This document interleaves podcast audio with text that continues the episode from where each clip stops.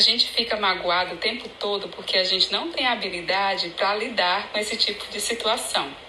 Olha, veja só, se a pessoa me magoa porque ela quer, cara, então ela é uma pessoa má, é uma pessoa maliciosa. E eu vou ficar presa a ela? Não, o problema é dela. Ela que é adoecida. Se eu ficar pensando nisso, eu também vou adoecer vou ficar igual a ela, vou ficar magoando os outros porque quero. Não. E se a pessoa me magoa sem querer? Poxa, sem querer? Foi sem querer, merece desculpa, tirar a culpa. Caramba, eu fico assim pensando como nós não sabemos lidar com as coisas e acabamos adoecendo a cada dia. Basta o dia mal, o seu mal, deixa pra lá o problema que é do outro. Eu quero viver livre.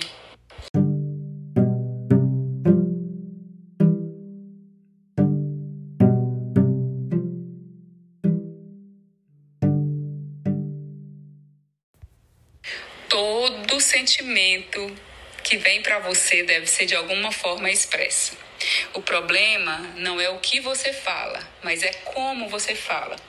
Então, se você está angustiado, magoado, triste, expresse.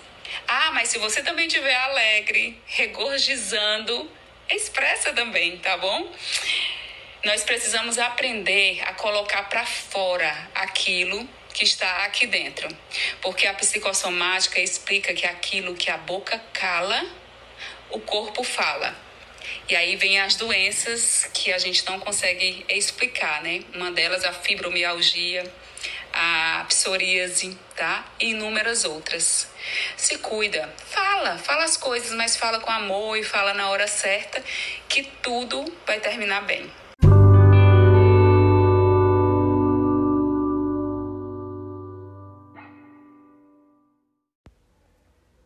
As nossas cicatrizes, as nossas dores, as guerras, as batalhas, tem que servir de orgulho. A gente tem que olhar lá para trás e dizer: Poxa, eu consegui, nem eu sabia que era capaz de vencer, de crescer, de amadurecer, e eu estou aqui.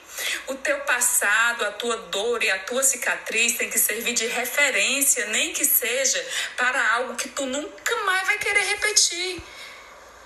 Como experiência de vida, não deve, de hipótese nenhuma, te paralisar, tem que te impulsionar. É sim, tu tem que olhar para elas com gratidão, trabalha isso no teu coração e segue. Segue livre, segue leve. Vai dar certo.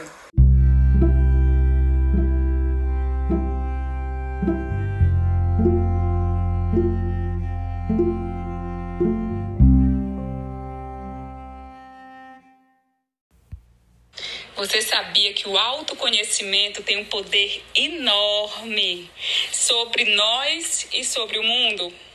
Sim, é, tem um autor chamado Newton Bonner que ele diz que a paz só é possível entre pessoas que se conhecem.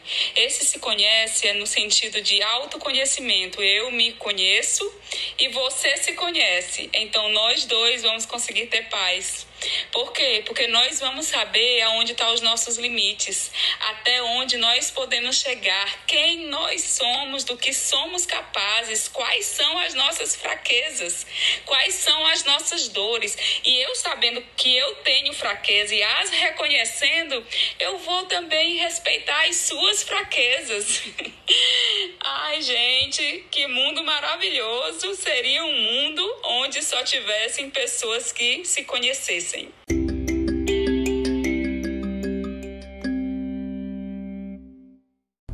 Toda dor dói. Então, por que, que nós achamos que os nossos problemas e as nossas dores são sempre maiores do que a dor do outro? Vamos aprender a validar e a respeitar a individualidade e o sofrimento daqueles que estão ao nosso lado. Se estamos com dor de cabeça, dor de ouvido ou dor do que quer que seja, a dor simplesmente incomoda. E a dor mental, psíquica, às vezes ela ainda é pior do que a dor física.